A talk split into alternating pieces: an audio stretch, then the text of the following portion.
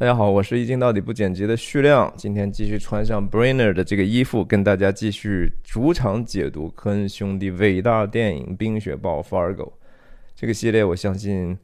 做的比很多人想象的要慢哈。观众呢，首先我非常感谢，如果您一直追更到现在哈，非常非常感谢你们的支持。然后我也看到有一些留言。对我的鼓励说啊，这个东西不容易，你一定要坚持做下去，日拱一卒。甚至有一个我未曾谋面的一个网友哈，也是通过这个系列认识的，他觉得说这个事情也启发他，他也想做类似的事情，他自己现在在写一个。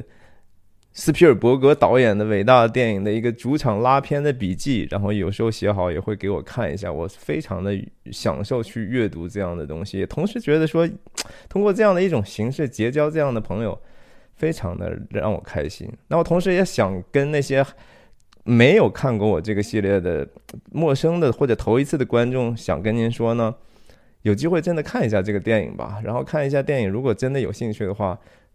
我我倒觉得说是一个很好的介质哈，去让我们聊很多其他电影之外的东西，能够让我们发生连接的这样的一个介质。好吧，这也不多废话，我们就赶快进入场景的分析。上一次讲到两个绑匪到了明尼阿普利斯附近的时候，第二次在车里产生争执，然后画面就叠化到这个 Jerry 的这个办公室，他是一个 4S 店的经理嘛。这个镜头哈是一个一镜到底的镜头。没有任何的剪辑，然后我们从一开始看到哈，这个整个这个镜头的这种设计，我就觉得非常的有意思。这些百叶窗呢，在它的前景上形成了一种栏杆的感觉哈，就是好像就是监狱里头那种栏杆，还不不仅仅是杰瑞的面前，它这个是一个在和我们观众之间是有这样的一个栏杆。它的侧面和背后也都是栏杆，这个镜头直接就是说，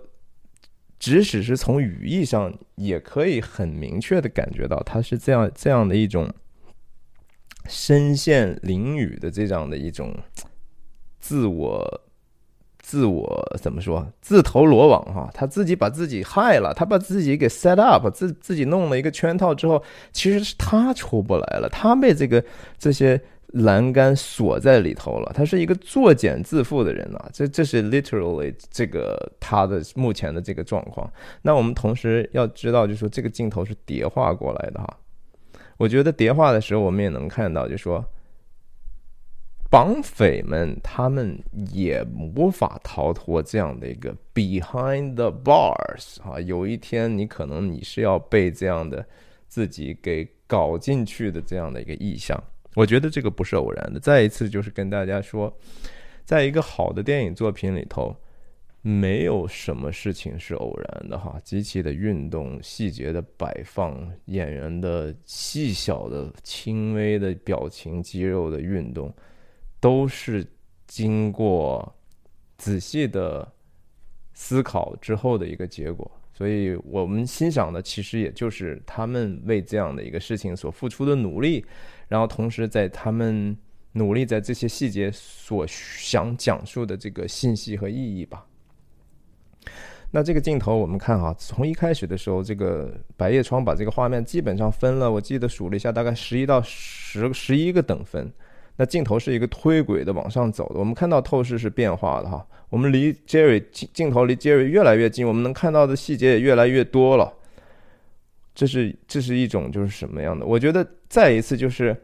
我们继续看啊，最后画面从十一等分变成三等分，然后结束。中国话有一句话叫什么？“天网恢恢，疏而不漏”啊，这个根本就是说和这个其实八竿子打不着，但是放在这儿其实又多么的精确呀，你不觉得吗？你一开始的时候，杰瑞觉得说哇，这个是不是有点点太密了，你出不来哈？但是即使到了最后。这么宽松的时候，你觉得他能出来吗？这个虚化的这个前景，不同样还是一个在他面前一个巨大的一个锁链吗？是吧？他这是一个自己自己把自己折腾进去了嘛？说白了就是，所以这个 Roger Dickens 的这样的一个和导演他们合作出来的这么简单的一个手法，但是同时它是一个非常非常再贴切不过去去去传递这个故事信息的很微妙的影响观众情绪的这些办法，这是非常非常高级的。我们再看一下这个场景其他的一些细节哈。首先我们看到又看到猪了哈，还记得就说我在第二次第二集里头讲的就是说他们家里头到处是猪嘛。当时你知道就说啊，这个猪嘛，我们说了代表了懒惰、贪婪、享乐哈，这样的一些异想天开，甚至说呃不劳而获等等的这些很差的一些 quality。那到底是谁导致的呢？对吧？我们现在看到了，哎呦，这就是一家之猪嘛，是吧？一家之主，一家之猪 Jerry，他可能是那个根源，他可能是导致这个家要负起主要责任的那个人。那同时，我们看到其他的各种关于高尔夫的意象哈，两个高尔夫球，这一帮的奖杯哈，肯定都是这各种参与高尔夫球的这种纪念品啊。它的这个靠垫上是各种的奖杯、奖章，这说明什么呢？我们想象一下啊，首先就说这个地方的他办公室，他是一个打工者，这是他老丈人的生意。他并不是那个 owner，他是一个经理的身份，但是他在这个办公室表现出来的一种是说，我是那个大老板啊，我可以不需要做实际的事情，我天天打打高尔夫球，谈谈生意嘛。打高尔夫球不就是一个说，主要是谈生意的人之间哈，那是那真正 power game 里头那些有话语权的人玩的这个主要的东西。Jerry 是非常非常希望成为那样的一个人的。我们最后接下来之后，可能两场戏会看到 Jerry 去他老丈人的办公室，那个差异我们就更能够感觉出来出来，就说他的这个心态和他自己的这个身份的这种落差啊，他是他是有一点点自我欺骗的，你知道吗？所以这个东西不是偶然的。再一次就是说，所有的这些细节。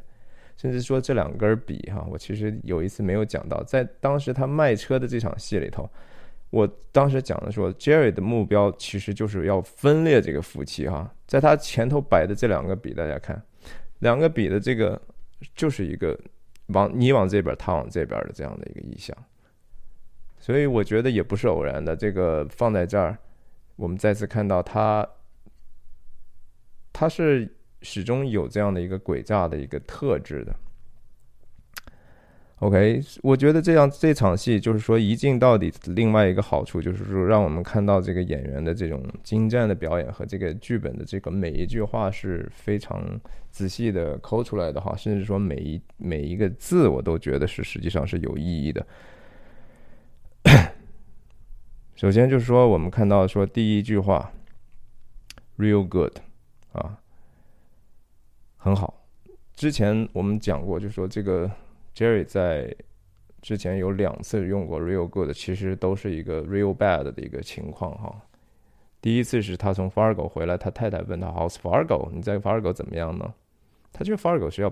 找人绑架他太太啊。那他说 real good，给他太太说，他说 real good，很不好啊，对吧？你人家你太太问你怎么样？你要绑架他，但是你欺骗他说啊我在那儿挺好。第二次是他这个 Jerry 跟那个 Shep 哈，就是说帮这个帮他去联系这个绑匪的这个人，也是当他问到说我现在想让他们，我现在想不要再找他们继续绑架，让他们撤票吧，是吧？我已经有办法了。那这个 Shep 说我现在找不到他们呀，Jerry 也就不管了，这事儿就说 OK，real good。每一次其实都是非常糟糕的时候，他就会说 real good。而且这场戏的第一句话，他说话的时候接电话是 real good 哈。在我们看到最后结束的时候哈，在挂电话之前，OK OK，real good then。所以以真好开始，以真好结束。我们明明确确的知道这个事情在这场戏之后，他的处境就更不好了哈。可是就是什么是真呢？What's real？What's good? What's real good? 哈，这实际上是我觉得说，真的是每一个人在每一天都要面临的很多的一些细小的选择。到底什么是真的？什么是好的？我们能够不能就是说通过自我欺骗，就是说把一些假的东西让你觉得这是 good，或者把一些 bad 的东西就是这是真的？呃，这个事情挺吊诡的。我我我觉得说从这场戏看，呀，我们再看看一些细节，这个写作哈，就是对方 OK，可能得稍微跟大家交代一下这场戏的讲的是个什么事儿，就是 Jerry 呢。从这个一个叫 GMAC 的地方是发放贷款的一个金融企业或者是银行吧，他骗贷骗了三十二万美金，他用可能八辆车的这样的一个假的这种牌呃发动机牌呃那个序列号哈去贷款了，然后他因为害怕别人去验证这样的一个事情呢，他就是乱写了一些啊，写的故意不清楚嘛，然后就给人家发过去传真，那这个贷款。本来就已经已经到位了，也就是说这笔钱他已经拿到了三十二万，但是对方突然后来检查的时候觉得不对，所以说还是想跟他确认一下，说哎，你这个你得赶赶快再给我发一下哈，否则的话我这个贷款就要收回来了。其实也就是觉得说我没想到他这玩意儿我骗过来之后还能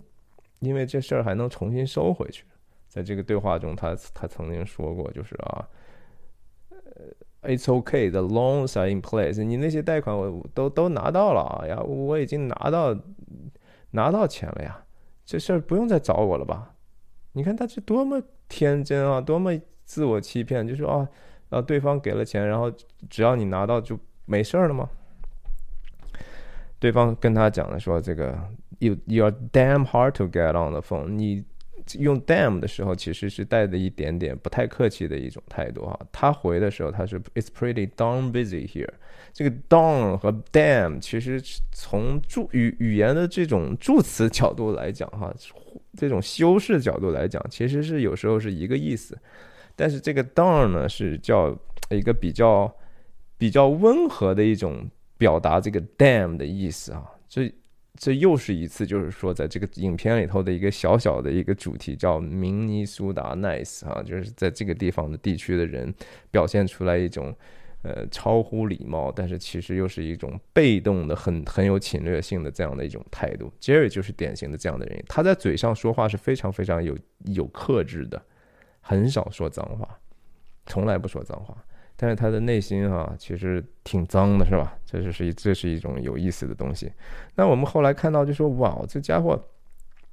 居然搞了三十二万美金的一个骗贷。首先，这个案子哈是一个生活中真实发生的一个社会新闻。当时科恩兄弟写这个剧本的时候，就是因为他们研究了一下，觉得说哇，这个可以编到我们的故事里头去啊，这是个真事儿改编的，在这个地方。但是同时，我们想象在这个故事里头呢。Jerry 从一开始的时候已经给了绑匪一辆四万块钱的差不多价值的车，然后再加上四万块钱的可能是现金啊，八万，再加上这三十二万，他的这个需要有多大哈？他瞒的家人在搞什么呢？啊，这个这是实在是影片全片也都没有解释，最后这个。看起来他慢慢能够通过拆东墙补西墙，能够多多少少填填平自己的黑窟窿哈，因为最后赎金已经到了一百万了嘛。按道理他也觉得肯定在整个过程中看到他自己需求能被满足的这样的可能性，但是暴力和惨剧也就不停的跟着这个数字的往上翻升而翻升哈。OK，我们看一下他这个。演员哈叫 Macy 吧，Macy 的这个演出哈实在是非常非常的厉害。当年奥斯卡提名他的这个角色是当年的最佳奥斯卡最佳男配角奖哈，但是没有得啊，输给了一个黑人叫小古巴古丁。我一方面觉得说他被提名最佳男配角就够委屈的了哈，我觉得他已经几乎是一个主角的戏份了。另一方面觉得他输的也挺不科学的哈。他这个表演，我认为比那个小古巴古丁的要隽永的多哈。镜头再往上推的时候，大家注意到还有一个变化是说，其实镜头不仅是说往上推，还跟着这个 Jerry 的这个动作呢，左右在在在在 pan 哈。我就觉得说，首先电影的这个 frame 哈，这个东西是以就是另外的一层约束哈。我觉得电影他这么去跟着他的动作拍，你也可以说这是一个下意识，但同时我觉得也也有新的意义，就是说他是跑不了的哈，他始终处于这个观众的一个审视之下，在我们的密切的关注之下，我们的视角又多多少少代表一种更更客观存在的上帝视角的这样的一个东西，就是你逃脱不了这样的一个审判哈。你想，我如果说我说的说的话，我我出去，至少就是说我还能呼吸嘛，我还有空间可以腾挪哈，在这个镜头镜头死死的哈，他一一都没有机会出出去一格的。反正就是我觉得其他的也没有特别需要说的，就是可能每一句话啊，在这个段落里头，他所接的这个东西，你要仔细分析的话，没有一句话是真的。啊，要么就是提问，他明知故问；要么就是说谎。那特别是当他这个需要配合自己说谎的时候，我们看到他每次他主动说话的时候，他就微笑了哈。然后当他听不到对听开始听对方去逼问他的时候呢，哎，他就开始脸上一沉啊。这样的一个整个的这种这样的一个对比哈，在整个这个这场戏里头来来回回。可能有个七八次哈，我真的觉得太精彩了哈！你看他每一次，我们都知道，就是人在这个有很好的销售，我记得跟说过一个分享的经验，就是你如果想让电话那边的人感觉到你的这个友善和真诚哈。你真的打电话的时候就要笑啊！你真的是说咧开嘴的去说这句话，对方才有可能感受到你的这个。如果你这边只是想通过语语调的去改变，不行的，因为人的这个肌肉啊、肌群呐，可能都是整体配合的哈。你真没办法，就是说不笑的情况下去去说一个看。让对方看不到你，但是他能感觉到你是你是笑的这种感觉，所以我相信 Jerry 也是一个销售的高手嘛，他深知到这个道理哈。他每次说话的时候，你看看他，这是一个多么看起来真诚的这个样子哈。但是当他话语一结束，对方 check 他的时候，他马上啊，我就觉得说这细节在这儿呢哈，这好看的地方在这儿，看看这个肌肉的这个变化。然后他这种乱写乱画这种东西，哈，这个乱写乱画，我觉得还是跟后面也能够接通的。当这个女警官第一次找上他来的时候，我们才有机会看看他的这个在思想非常混乱，在不知道该怎么办，在自己非常的呃自我折磨的时候啊，他下意识的去会怎么去乱画，然后这个乱画又怎么去外化了他心里头的这些毛病。我觉得很聪明，科恩兄弟在这场戏里头没有给我们看他的便签纸，但是后来连接了。即使是这样的一个小细节，都是有发展的哈。这是我觉得说电影的伟大的地方，就伟大在这些细节上。OK，我们再说 Jerry 的这个，他听的时候，他要去想我该怎么样应对，然后同时想我能不能说几句有的没的话哈，应对一下，争取自己的时间嘛，是吧？然后当需要说对方，对方说：“哎，你能不能给我看一下你那个申请上到底是什么？给我念一下哈。”然后他他说了个什么？他说：“哎呀，这个东西，这个文件问题是不在我身边呀，是吧？”Yeah, but see，那个人当时给他一个 check，就是说：“哎，你就直接念给我不就好了吗？”他可能想象到这个东西的有这样的一招哈，但是。他根本就首先这个文档是子无子虚乌有的，但是他要说服对方的时候，他不仅是说表情语调要配合，身体的语言也要配合。你看，我要真的要看一下，哎呀，我这真没有哎，说谎就是这样嘛，对吧？人就是这样的，为了能够把自自己的谎言销售出去，你调用了全身所有的能量啊，很可悲的。所以有句话讲的说，你什么？你可以在一时欺骗所有的人，你可以在你可以欺骗一个人于永远，但是你没有办法欺骗所有人于永远嘛，是吧？其实这个电影的，我觉得这场戏很有意思的就是说，让我们看一看人在这个撒谎的这样的一个过程中的这样的一个微妙的整体的一个表现啊，是多么令人憎恶。我们多么应该想办法，不要让自己掉入这样的情况去。Actually，其实我们很容易就进入这样的问这样的一个情况去了。然后这是这个整场戏的这个 moral 啊，这这个这个寓意，我觉得很很